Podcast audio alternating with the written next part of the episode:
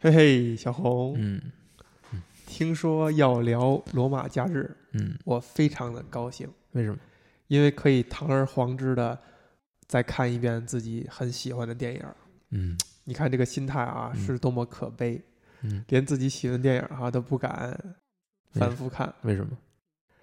两点，一点是说你可能可能你再看一遍呢，你你你边际效用是会有递减的，我觉得是哈，肯定会递减。肯定会递减。然后，呃，虽然罗马假日还真还真不一定，但还有一点呢，就是还是不舍得花这时间，嗯对吧？就是还是存在那个心理是想看新的东西，新的好的东西。你觉得这种心理是好的吗？有时候我也很矛盾，因为我觉得，就是可能这代表着你还是有想要接触新事物，这点是好的，对吧？对。嗯但另一点呢，就代表，但我不认为，欲望膨胀，不不不不，那倒不是啊，我嗯。不认为就是追星是一个有特别有意，就真真的有意义的事情，就是因为你有太多东西是它不一定好，它只新，就是每个东西它在它刚嗯出来的时候，它都具备一点吸引力，但是它很快就会消失。这个可能要么是老舍，要么是林语堂说过，就是好的东西，呃，新的东西不一定好，但是好东西永远新。但是呢，这个我觉得还是没不是那个关键点，那个关键点是说，如果你看一个你已经喜欢的东西，某可某种程度上是一种偷懒或者逃避。好像你比如说，有的人难过了，他吃冰激凌他会开心，它其实是一个解决方案，但他并没有呃突破某些事儿。就他并没有解决让他难过的事情，呃，对，他是去逃避了，他是去安慰自己了，placebo 但是就要分事儿吧，因为有的事儿是你不可能去解决的。解决的。嗯，在面对这种事情的时候，你你怎么办呢？嗯，而且你你能有冰激凌是不错的。我是有其他解决方案的，但嗯是呢，就是你你看你喜欢的东西是不是也算是回归到你的舒适圈里，嗯，藏在舒适圈里？我前一段真正重新没有任何，就是没有抱任何功利心的去重看了一个电影。哦，哎呦，这太少见了，尤其嗯针对电影哈，可还嗯真少见。是什么呀？我重看的是《土拨鼠之日哎呀，哎呀呀呀呀呀！这也是一个我我不愿意那个花花精力重看的，但是是我也是很喜欢的电影。》。嗯嗯，你肯定是比尔莫瑞的惯性吧？嗯，因为这个相关吧，肯定是嗯跟这有关的。但是后来还是觉得，呃，就让它停留在重看就行了。嗯呃没有想聊，也没有想写。我觉得这个是那种，它就可能就属于那种给你，就就给你带来一种精神上的洗礼的一种电影。嗯嗯，所以到罗罗马假日这块儿呢，我现在记得就是我上一次，就除了这次咱们因为要聊我重看，上一次重看的时候，之后不远发生了跟我的一个哥们儿发生了一个对话啊，这个对话是这样的：科特利夏平，你认识是谁吗？科特利夏平啊。啊，奥黛丽·赫本的另外一个翻译方法。嗯，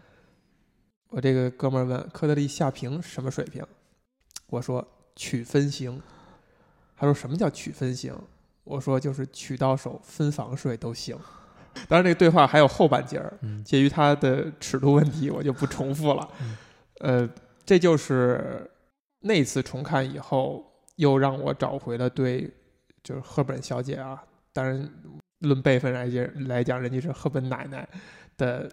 那种感觉。然后包括我记得很早以前，我几乎是把赫本所有的电影全都看了。负责任的说，印象最深刻的、最喜欢的，确实不是《罗马假日》，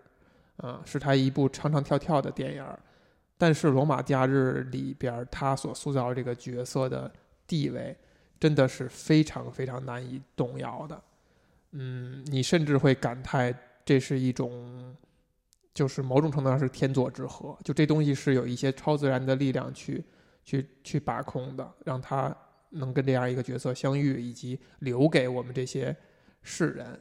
呃，所以所以一提罗马假日，我往往都会比较激动。就这个激动，我觉得有的时候你会认为它很廉价，但但它就是很真实的存在。是你嗯无论你自己多成熟以后，呃，你你的思思想多复杂以后，都还会停留的一某种某种冲动。你是算是第一次看，嗯，是因为什么原因呢？可能就是当时提过要聊，哦，嗯，我也记不太清楚是怎么提到了，嗯。反正就是因为本身对这个片子也是一直就是有所耳闻吧，嗯。大名鼎鼎嘛，但是没有去没有去看，这就是缘分未到吧。嗯。嗯，这次看之后确实也没有失望，还是感觉很值得的。嗯，就是花时间去看很值得，然后观影体验我觉得很丰富，嗯，不是一个简单的我预想中的那种才子佳人的电影，嗯。嗯，，对，嗯，这个是挺让我有惊喜之感的，嗯，也嗯。就是其实“罗马假日”这四个字，或者说它曾经存在于我们这个社会下的某些刻板的符号呢，是会给没看过的人一些呃先入的印象的，对。而这个印象其实跟这个电影是不太符合的。对，它只是某些可能蒙太奇桥段，嗯。嗯、把它经常在各种地方放嘛，嗯。那你可能你没有真正的完整的看过这个电影，但是你会看过很多片段，嗯，啊，通过这个片段呢，你可能会觉得它是脑补了一个，脑补了一个罗马假日，但其嗯实这个假日可能就和它真正里面呈现出来的状态是有很大差别的。关于这个电影呢，有一个挺有意思的周边，就是电影本身那个年代啊，我们再也没法回到这部电影所经历的那个年代了，拍摄也好，首映也好，那个年代了。但是那个年代已经有走到了黑白片的末期了，它已经开始是有彩色的，或者说低色彩的这种电影的出现。而《罗马假日》之所以没有那样去拍呢，其实是一个非常客观的原因。就是它的预算超标。呃，本身比如说这个派拉蒙在准备拍这个电影的时候，是想让他在美国拍的，虽然是讲意大利的事儿，是在美国拍的，而导演一再坚持必须要在罗马本地拍，导致这个预算就就这成本就一下就很高了嘛，所以导致了两点，其中一点就是不能拍成彩色了，嗯，另外一点就是你只能用一个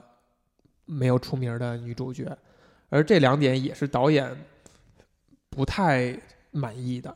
首先，他在规划这电影的时候，脑海当中是有一两个候选的女主角的，而这一两个候选女主角都是呃挺有已经挺有这个业界地位的了。再加上他对彩色其实是有一定的追求的，但是这两点没有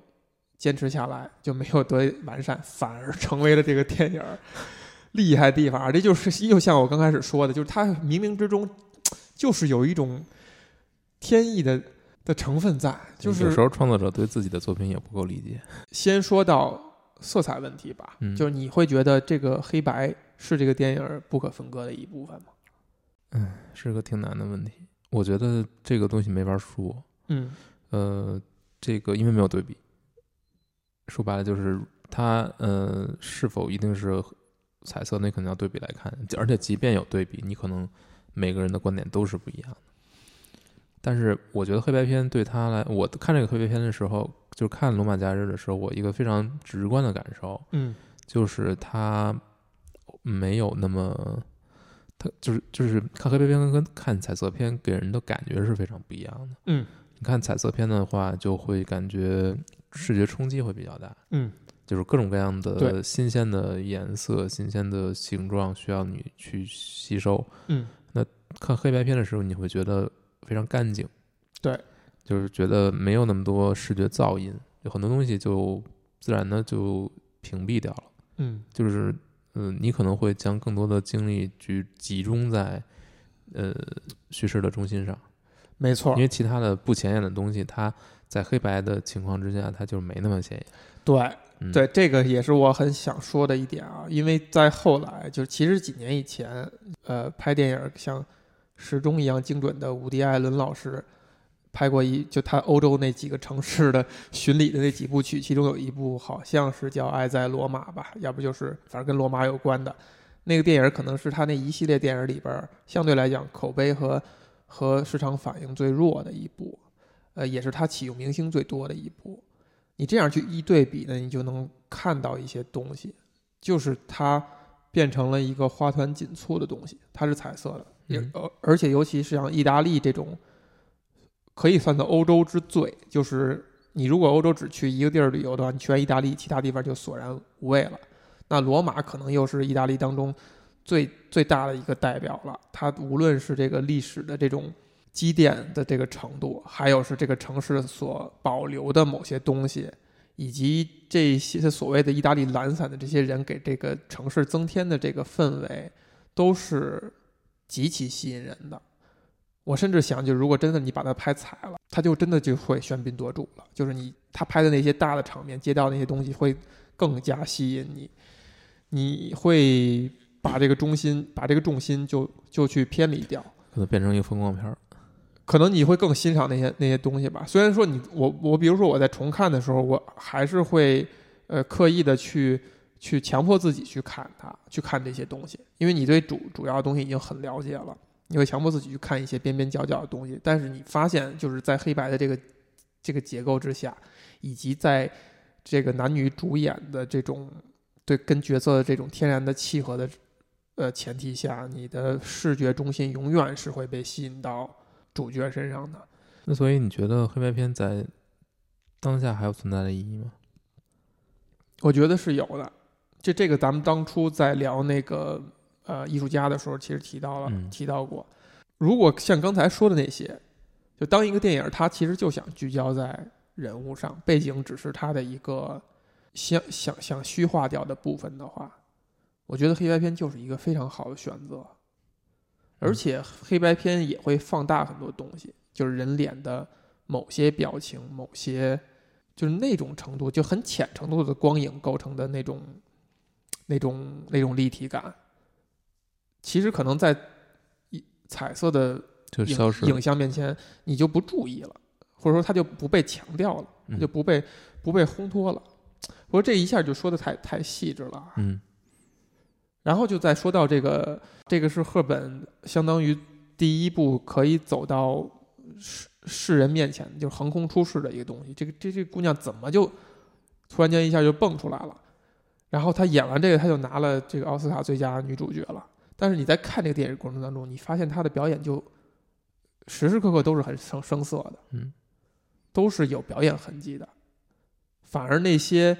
就不需要表演的地方，就是特别的迷人和和和吸引人。就这个电影，尤其是从女主角身上啊，你我很难说她是一个完美的女主角和完美的表演，但是反而这种就是不完美的东西。他的那个魅力就是，好像更浓烈了，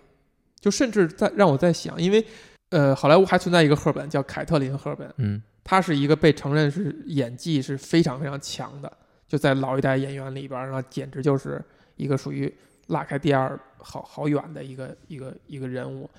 他的电影我我看的非常少，但是我印象特深的呢是在大概十几年前《飞行家》里，《飞行家》这部电影里边。大魔头凯特·布兰切特扮演了凯特琳·呃，凯特琳，呃，赫本。那是我认为是凯特·布兰切特的生涯的巅峰演技，就是特别的棒，就他把这人物还原的特别精准，特别棒。但是拉回来去对比，你就会觉得，如果你说这个角色的吸引人和浓烈的程度，让你印象深刻、欲罢不能的程度，那一个精准的表演。反而不如一个生色的，时而你觉得准确的，时而你觉得抽离出来的，也就是说，是像《罗马假日》里边公主这个角色更吸引你。为什么呢？你觉得是因为很多不可预预料的东西吗？我觉得它反而就是一种真实。我觉得精准的东西就没有就不真实了。嗯，或者说它就没有。没有温度了，没有没有那个，但是也有另一种说法，就是说，如果你真的是完全按照真实去进行表演，或者说你缺乏一些真正的表演技巧的话，你演出来东西反而不真实。对呀，这个这个跟我刚才说的差不多是同一个意思，就是就是你比如说咱们现实当中哈，你会看到有些人他在某些时刻的时候他是很奇怪的，嗯，就这种奇怪就是一种不真实。它反而是真实世界发生的，你反而觉得它是亲切的，它是它是现实的，就是这种不真实，这种这种刻意，这种这种奇怪，这个就是呃，赫本的这个公主这个角色身上某些地方所展现出来的那个东西。嗯，比如呢？你可以举个例子吗？真实的部分，它里边真实的部分就是他在这个男记者家里边睡觉的时候的那个状态，嗯以及被大家津津乐道的那个把手伸到伸到这个真实之嘴，就什么谎言之之什么之嗯雕像的那个嗯口中，嗯然后其实是瞒着赫本，然后这个派克做成了做做了一个欺骗，然后他形成了一种很自然的反应，嗯。这是真实的一面。你看到那个就是非常的是活活灵活现，然后这个角色就太水灵了，太嗯。太棒了。嗯。不真实的一面是他回归到公主那个身份的时候的某些表情，还有包括他鞋在裙子里边离脚了，她去怎样去尴尬的去摆弄那个鞋，以及围绕他身边的人怎样帮他化解尴尬这部分情节，你能够看到大量的表演痕迹。嗯，而其他人呢的那个痕迹呢，是带有那个时代的特色，就是那种还是夸张的时代的那种特色。他要需要去用，呃，夸张的表情和仪态，告诉你情节是是这样的。而对于现在观众，你不必要做的这么过，他就能明白。那个时候还是需要做的过一些。嗯在这个前提之下，你发现赫本他是不会表演的，嗯他的那些痕迹就很重了。但那些是需要他演出来的，演出的尴尬，演出的他的无措，那个就显得生涩了，显得假了。然后还有包括比如说赫本，呃，那几场吻戏吧，在我看来就是属于是表演痕迹比较重，而且也是符合那个时代的那个浪漫戏的那个那个那种节奏感啊、戏剧感是吧？突然间一下那个身体由静到动的那种节奏感哈，也是很有戏剧性的。在这个前提之下，你发现派克是游刃有余的，赫本是缺少技巧的。嗯这些东西就是那种，它反而体现了一种特别有温温度的东西。那你可能是和这个角色本身更更契合吧，因为他确实本身扮演的就是一个不谙世事的公主，就是他没有那么多社会阅历，嗯没有经历过那么多人，所以有时候表现的生涩一些，你也可以，哎，也也有可能这种生涩就是，反而是诠释用来用于诠释角色了。或者说就正好是因为这个角色的设定和他本人有一些一致的地方。嗯所以他表现的更自然一些，你也不会觉得，呃或者说不自然，你你你你可能也能够接受。这就是所有的去读一个故事，或者说是看一个电影、欣赏一个作品的时候，大多数人都会，呃，首先持有的一个态度嘛，就是相信你演出的，或者说你提供给我的东西。就是一个先决条件了。对，这个是一个默契，嗯，就是一一个不成一文的契约。一对，你要欣赏这个作品，你就要相信我在说的话。嗯但是，那可能就是在这个大前提之下，他没有违背的过，嗯，没有违背的太过，没有产生太大的冲突。但其实我看这个片的时候，我是明显能感觉到，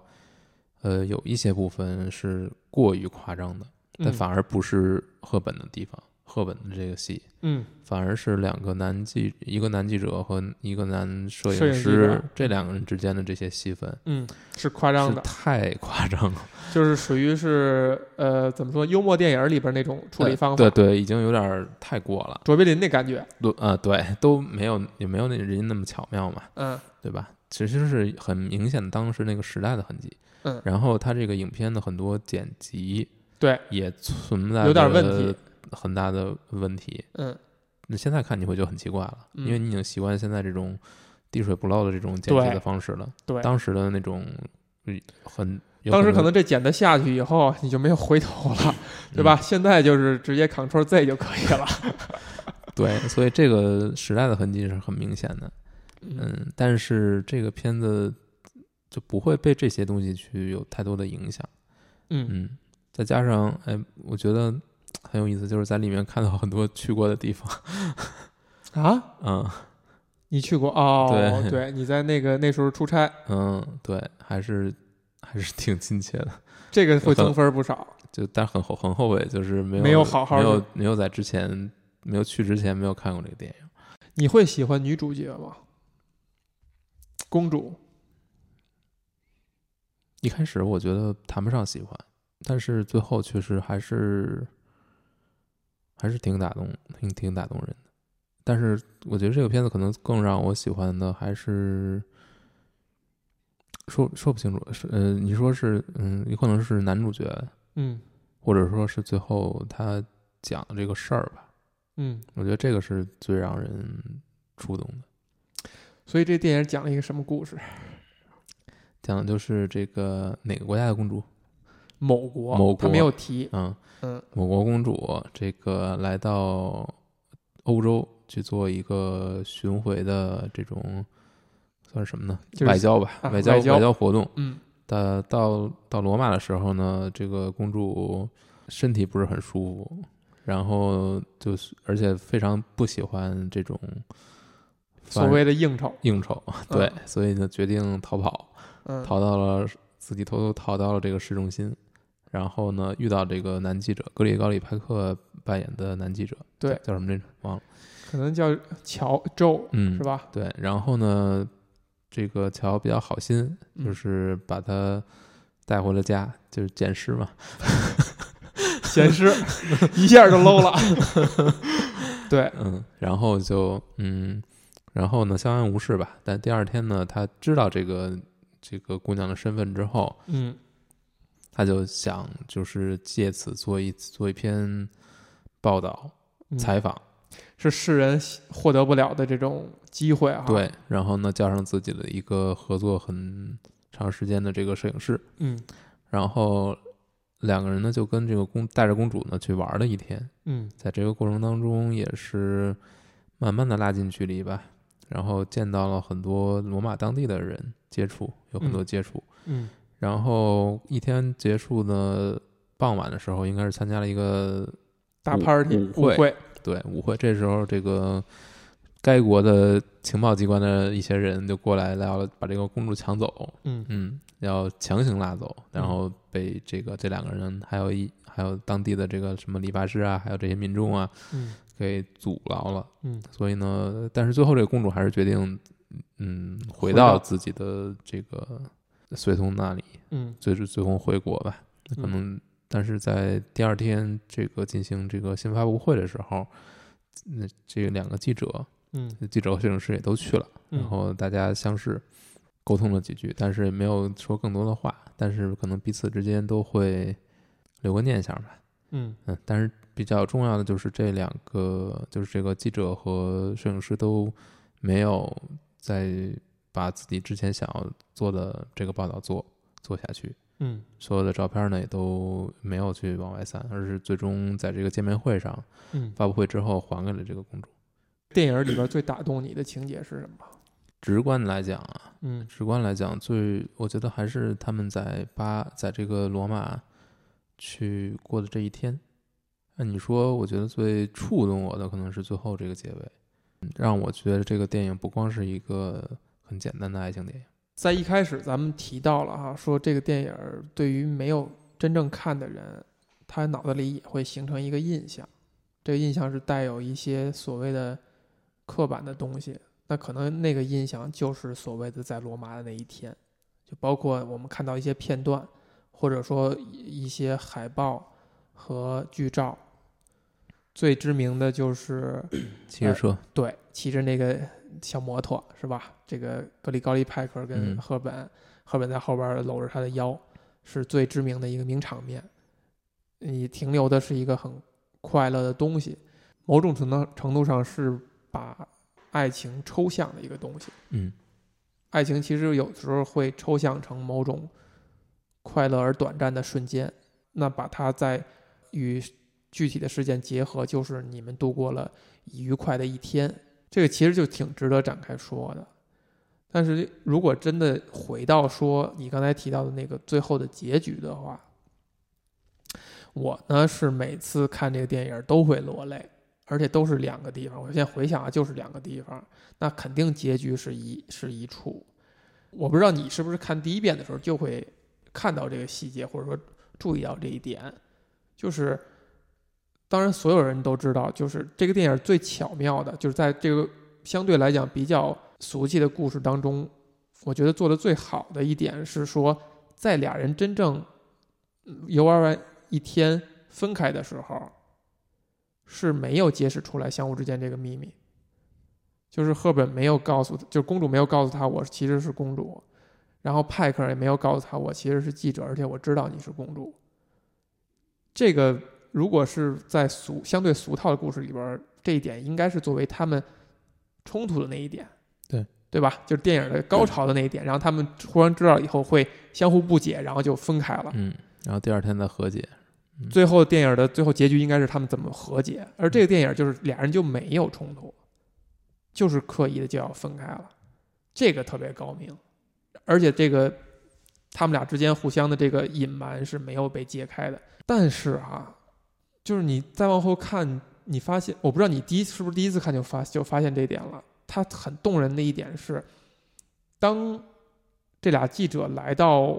新闻发布会的时候，公主看到他们的时候，你带入公主的心里，她此刻应该产生的是什么情绪呢？她应该产生非常愤怒的情绪，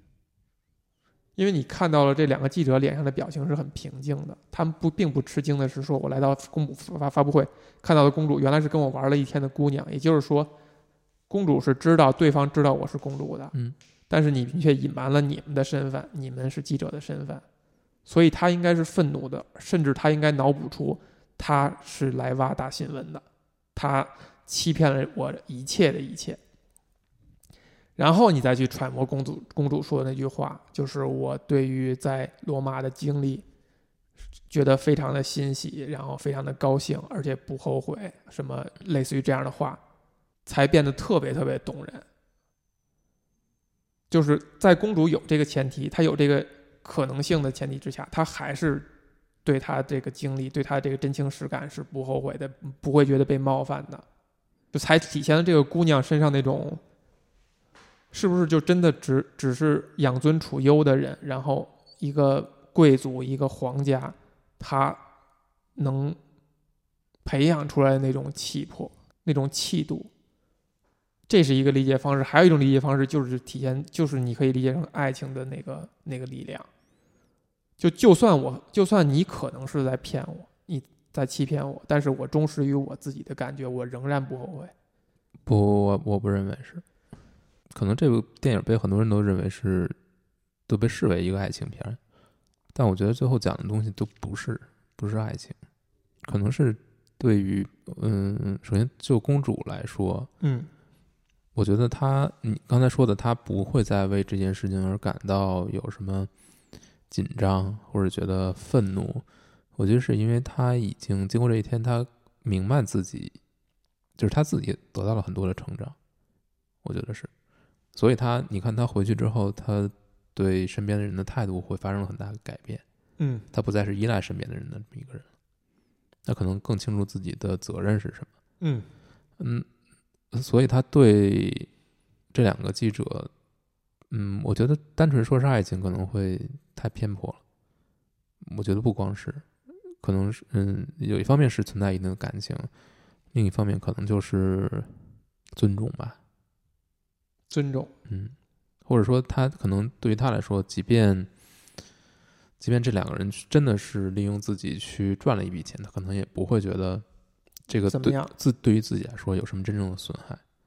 那就是他国家的丑闻了。嗯而且其实我我看导演还是有挺有意识的去强化这情节的，比如说他让那个摄影师最后在拍照的时候还刻意露了一下他的打火机的那个照片，然后那个时候你看到公主脸上的表情也是确实很吃惊的哈，嗯。而且那个吃惊是带有一定的惶恐的，嗯。就是不是说惊喜的吃惊，或者说看或者说很高兴的那种吃惊，但他又早辞示了一遍，就是说公主决定还是要下来跟每个记者做亲密接触，就是嗯。去握手之类的。嗯。就如果真的理解成他表现的是那种皇家的人的气魄，也没问题。我觉得他依然动人，而这种动人，我觉得也一点也不廉价，就不是说作为一个平民百姓对皇家的某种膜拜，或者就是超于我们自我的这种想象吧。我觉得不是这样，我觉得这就是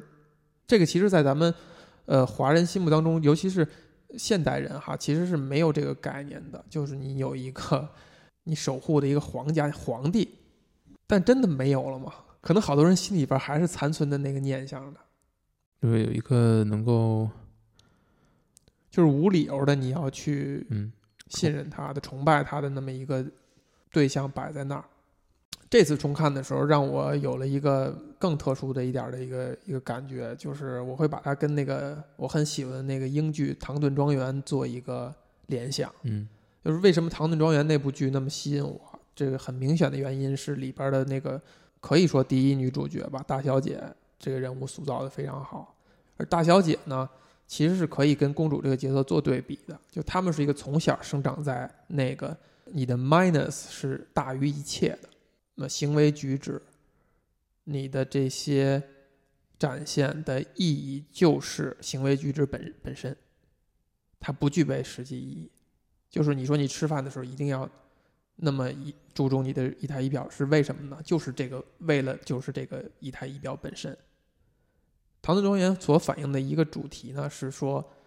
贵族的意义就在于你要在百姓面前是贵族，你就要做给把贵族的身份做给他们看，你要负责请仆人摆这个排场。从实际意义上来讲，你解决了大量的工作岗位。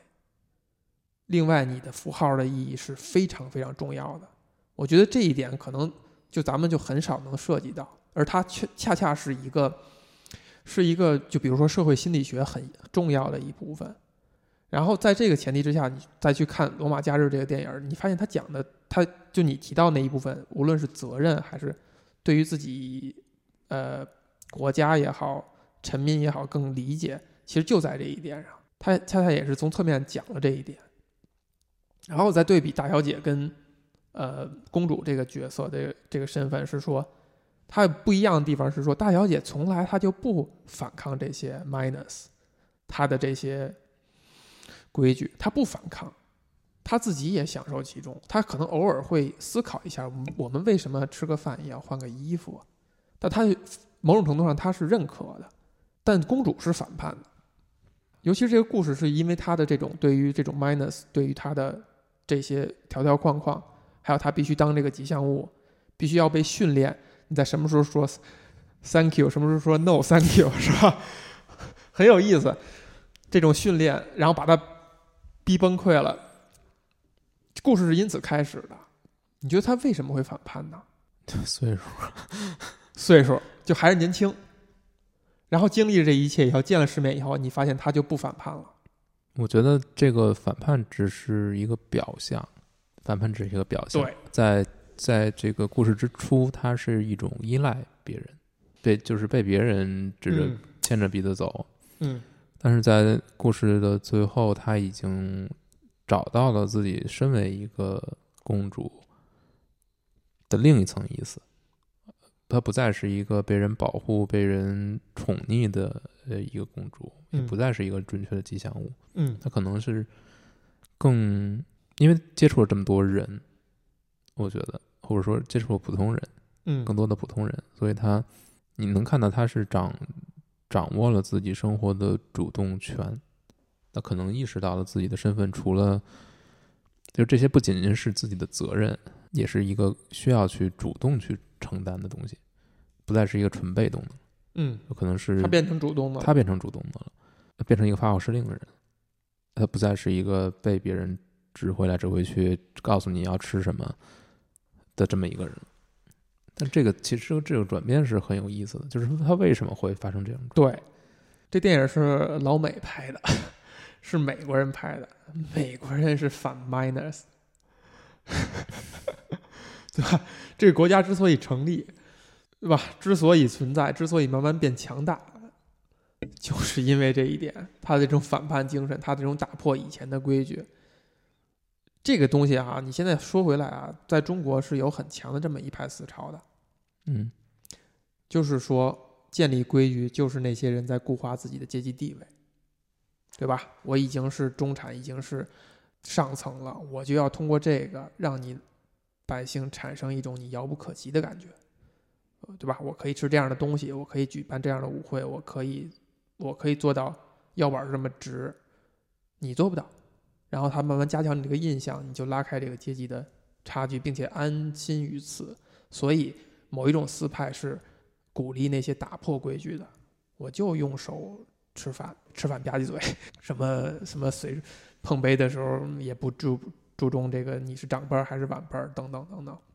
是有这个很强的一派的。而这这派是很，因为因为它是破坏的，它是解构的嘛，它就很有它的吸引力。而且我们退到几十年前之前，我们曾经是全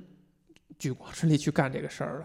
的，啊，破四旧也好，等等也好啊，不 不展开了，是是会有，是它会形成是一种全国都在干的一个运动。然后你再去看，就是英国人永远不是这样的，他永远不做大的改革，他永远是小修小补，他永远是一点一点慢慢悠悠的先观察，然后做简单的一点点调整。他永远守着他这些规矩，守着他这个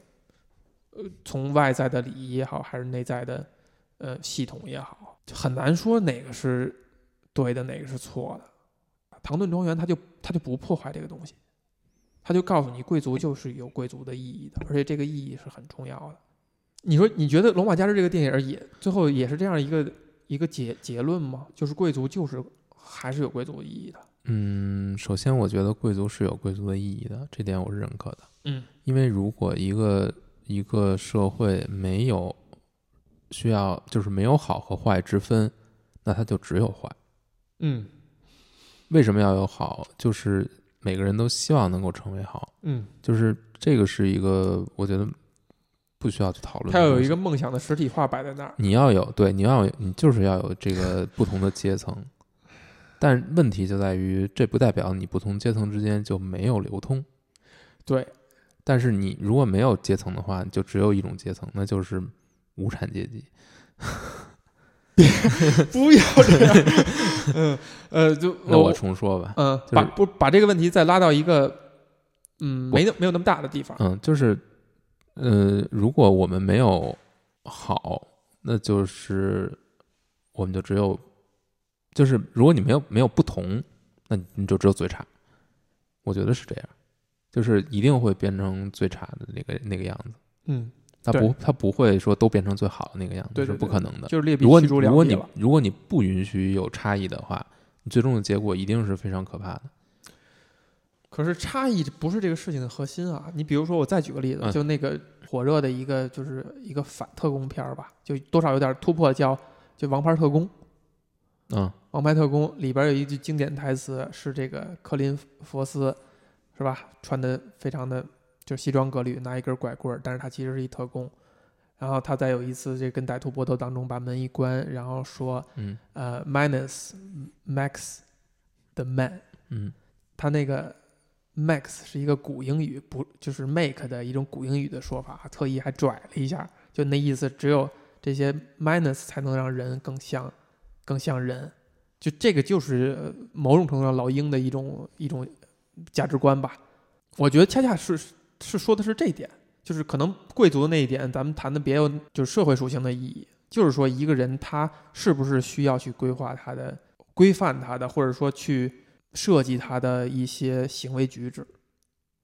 这个的意义在不在？就是在《罗马假日》里边，其实是也是有这么一点的，它都是有一套看上去没有那么自然的礼仪的。嗯，这些东西到底它是有意义的、重要的，让人能像人的吗？我不认为是。你不认为是？对我认为，而且我认为这个，但是你认为吃饭不要吧唧嘴？我我认为吃饭不要吧唧嘴，对呀、你觉得这俩不是一回事儿？程度吧，只是一个程度的问题。或者说吃饭的时候不能把筷子插到碗里边，嗯，类似于这样的东西，其实是一回事儿啊。就这就矛盾了。嗯，但我觉得起码这个电影讲的并不是这个，我觉得最后这个结局讲的就是一个在与别人的互动过程当中，两个人都没有变得更坏，而是变得更好，嗯。因为彼此的有可能是因为希望别得到别人的尊重，或者是希望怎样，也也许是爱情的原因，也许是什么的原因，但是最终他们呢都能够活得更有尊严一些，或者说做出的行为举止是更加的文明的，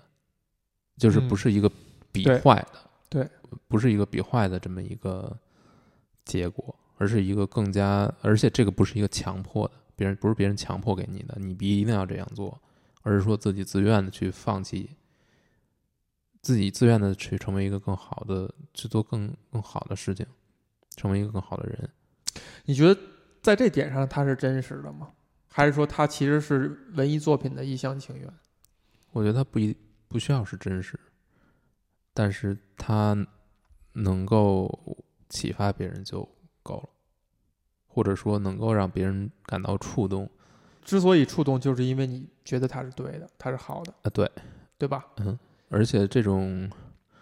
就是它是一个没有标准的事情，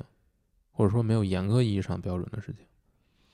就是即便他把这个照片去泄露出来，他只是做了一他应该做的一个工作，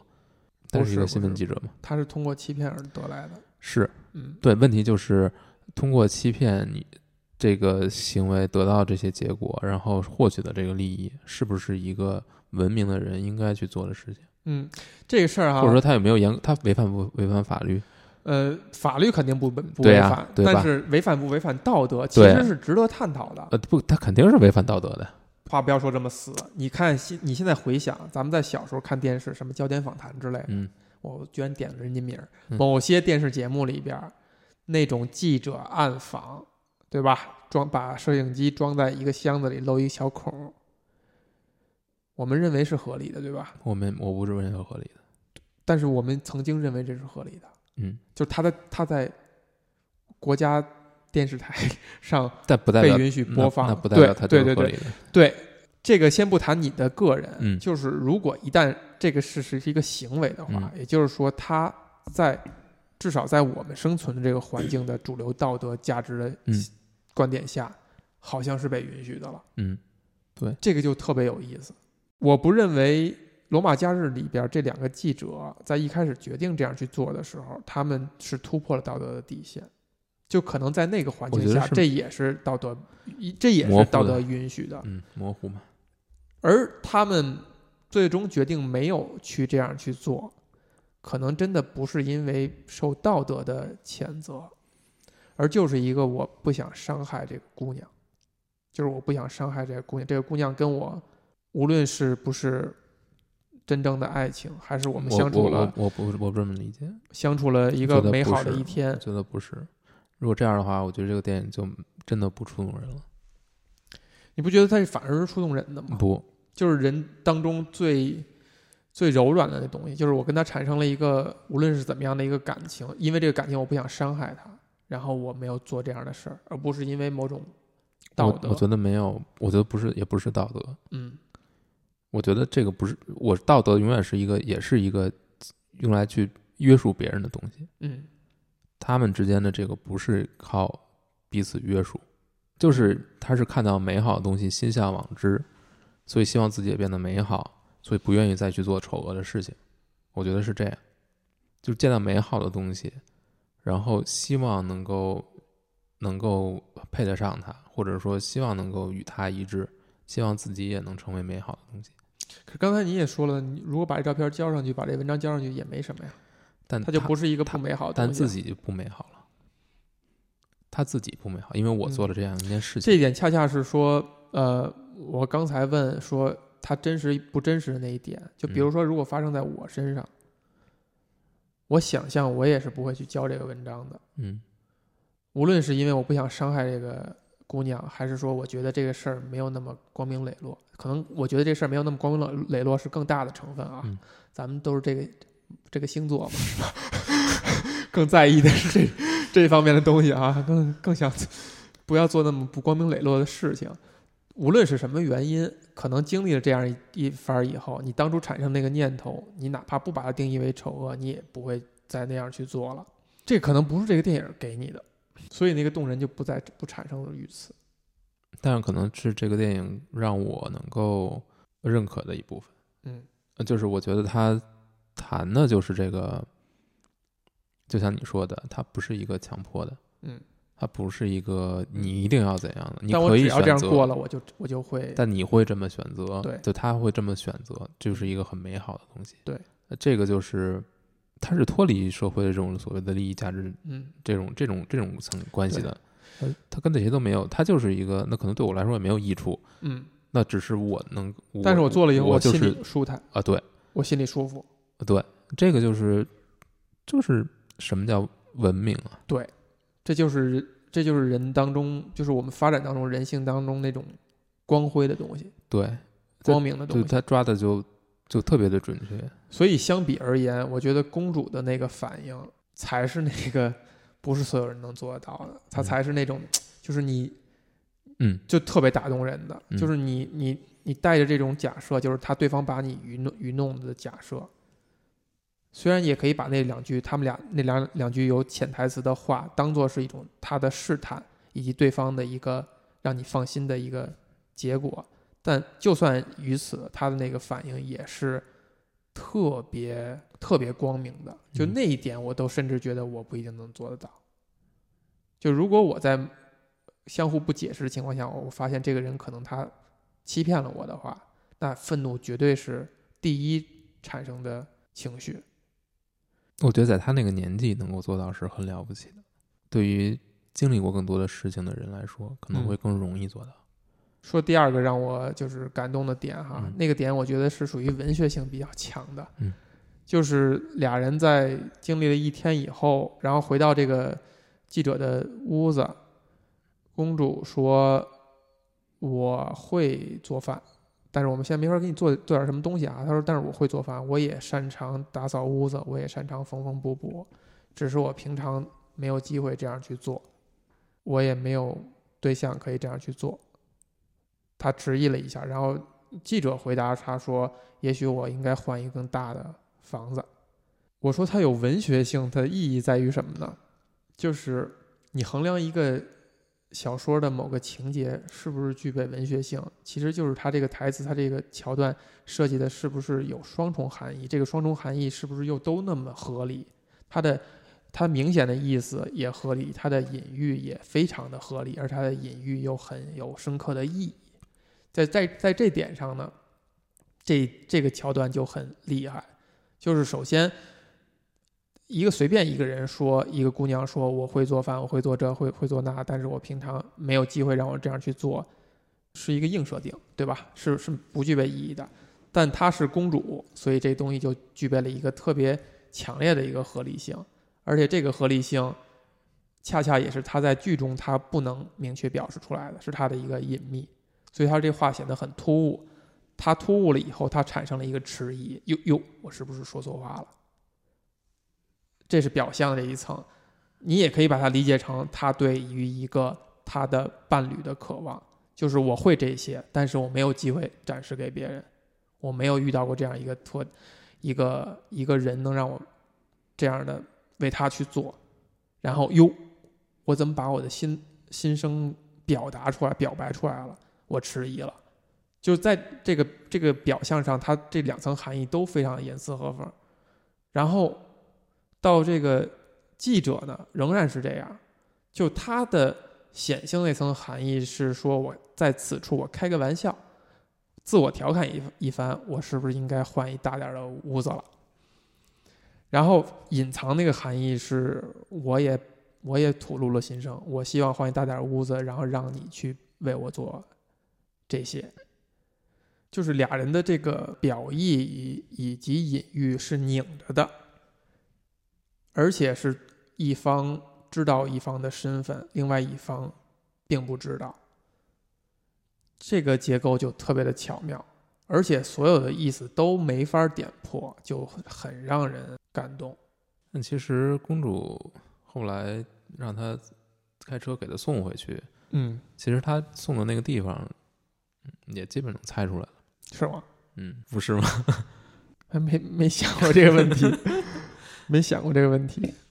你喜欢那个格里高利派克吗？还是真的是挺喜欢。大于赫本是吧？嗯看来你还是跟真的更喜欢男人。呃，在派克身上啊，嗯特别有意思，你确实找不到半点儿猥琐。嗯而这个角色，你现在想，你可能这个角色他需要身上有一点猥琐的，嗯或者说是一个猥相对有有那么猥琐成分的人，可能这个角色就那个感觉是不一样的，更可信。可能会更可信，因为你看一上来。这个正人君子是吧？用你的话说，捡 尸一点邪念都没有。对，啊，那个这么漂亮的一个公主，你一个老百姓，你平常见得到这东西吗？这东西可爱啊，这是一个什么天一样的机会是吧？嗯，然后还把人从床上给周到沙发上去了，我的天哪！这是怎么样一个蠢萌蠢萌的情节啊？嗯，但是呢，呃，这个你在派克身上好像只能这样。不，你他演其实你不觉得，你对啊你不会觉得，因为因为他本身他身上就没有，这个人就没有。或者说是因为他和他和赫本可以做一个旗鼓相当的对应，对，后半我的后半句就是在赫本身上你，尤其在这个角色上，你看不到半点儿的魅惑，嗯。就是再把自己就是气质调整过来，然后很清纯的姑娘，她在某种角度和环节都有一些魅惑，但是赫本身上就没有，就她不是一个传统意义上的大美女，就是五官啊什么这种搭配啊，但她这个气质就是没有魅惑的，甚至是有一些偏男性的感觉，然后会有一些大大咧咧的感觉，但他那大大咧咧还不如那种就特特拉乎的那种、嗯那种那种劲儿。就这两个人物身上，你发现他都是没有那种某种的杂质。因为是有派克这么一个长得这么帅的人，嗯，所以呢这，么帅的人，对啊，你居然先用这个词来形容，是啊，所以呢，他比如说他对这个赫本可能没那么强的，也很正常。或者说这两个人一对比，嗯。就是他们在同同一个地方，啊，没有那种差异，对，没有差异，就不构成一种对，没欲有望。他没有他没有在首先在外表上他没有没有很强的距离，没有很或者或者强的距离。说都是非常都是百里挑一的这种，嗯。或者千里挑一、万里挑一怎么样？嗯，所以你会觉得你不会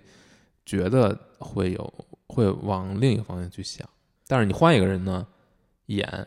就不是，就会就会你就会觉得违违和。是如果没有派克那么帅，嗯。嗯而且有也还另外还有一个小的花边儿是说，本来《罗马假日》的男主角是请那个当红的就更红的一个演员，我忘了叫什么了。那个演员就是可能岁数大了一点儿，他们又接这个角色，他觉得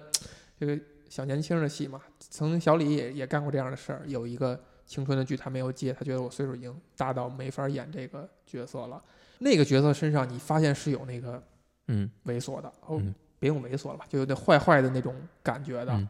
而且你发现所有能够代表好莱坞的一些男星的那种 icon 的那种人物，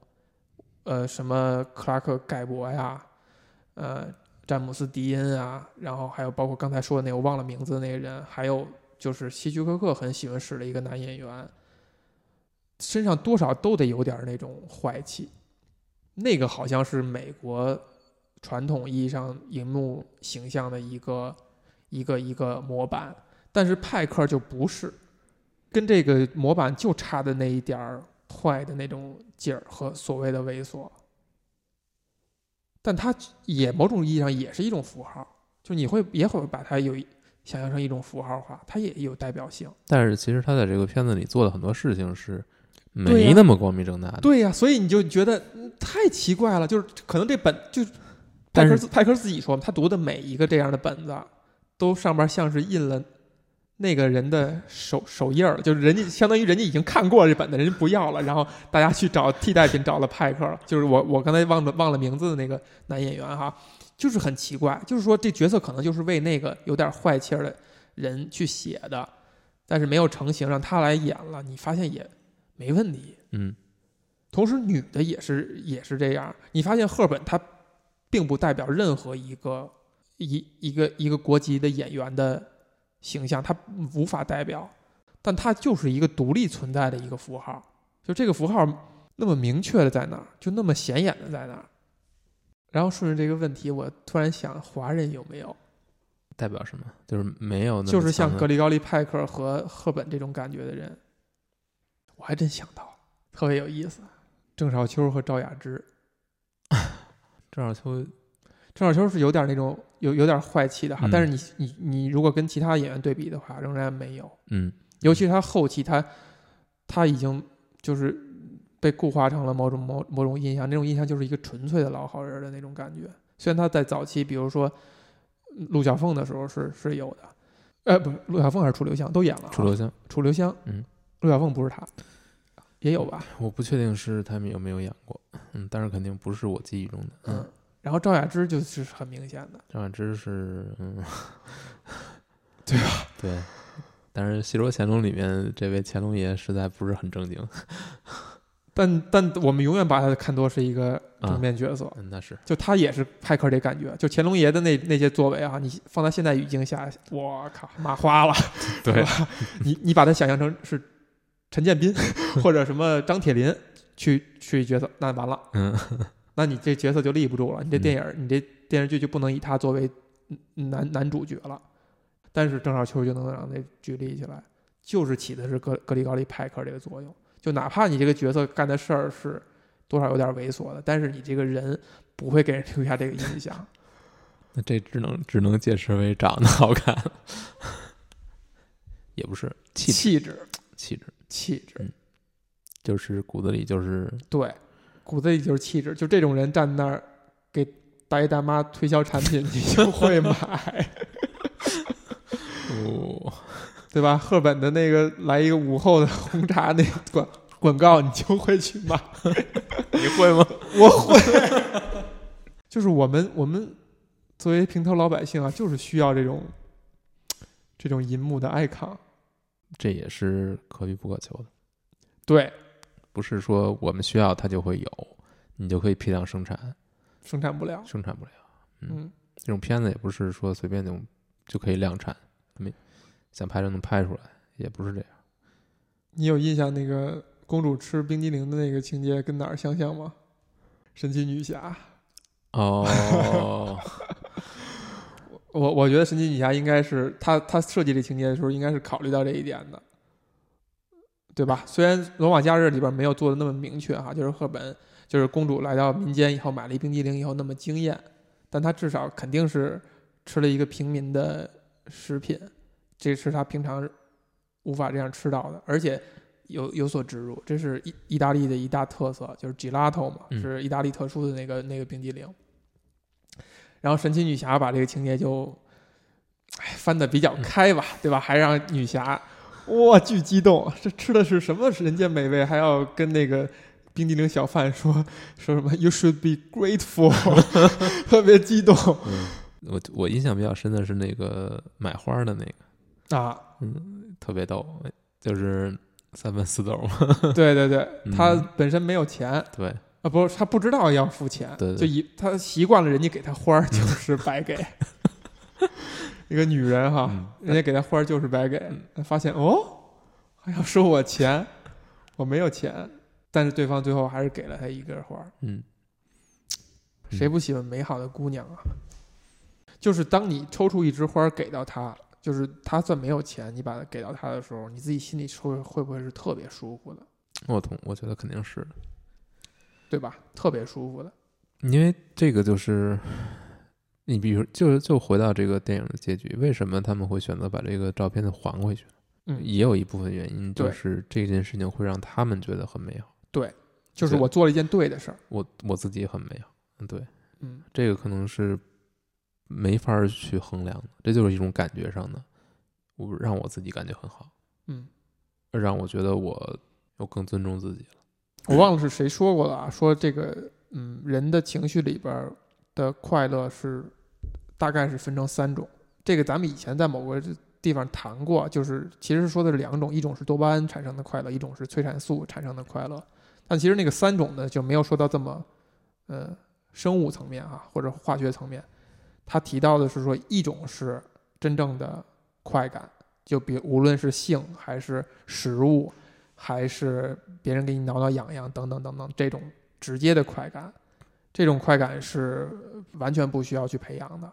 后边两种快感快乐是有一种就来自于我做了一件对的事儿，哪怕这件事儿对于我没有产生第一种快感的那种直接影响。这是像刚才咱们谈到的那几点，无论是你，他就算没钱，你也给了他一枝花儿，还是最后没有把他写成文章，把拍到的照片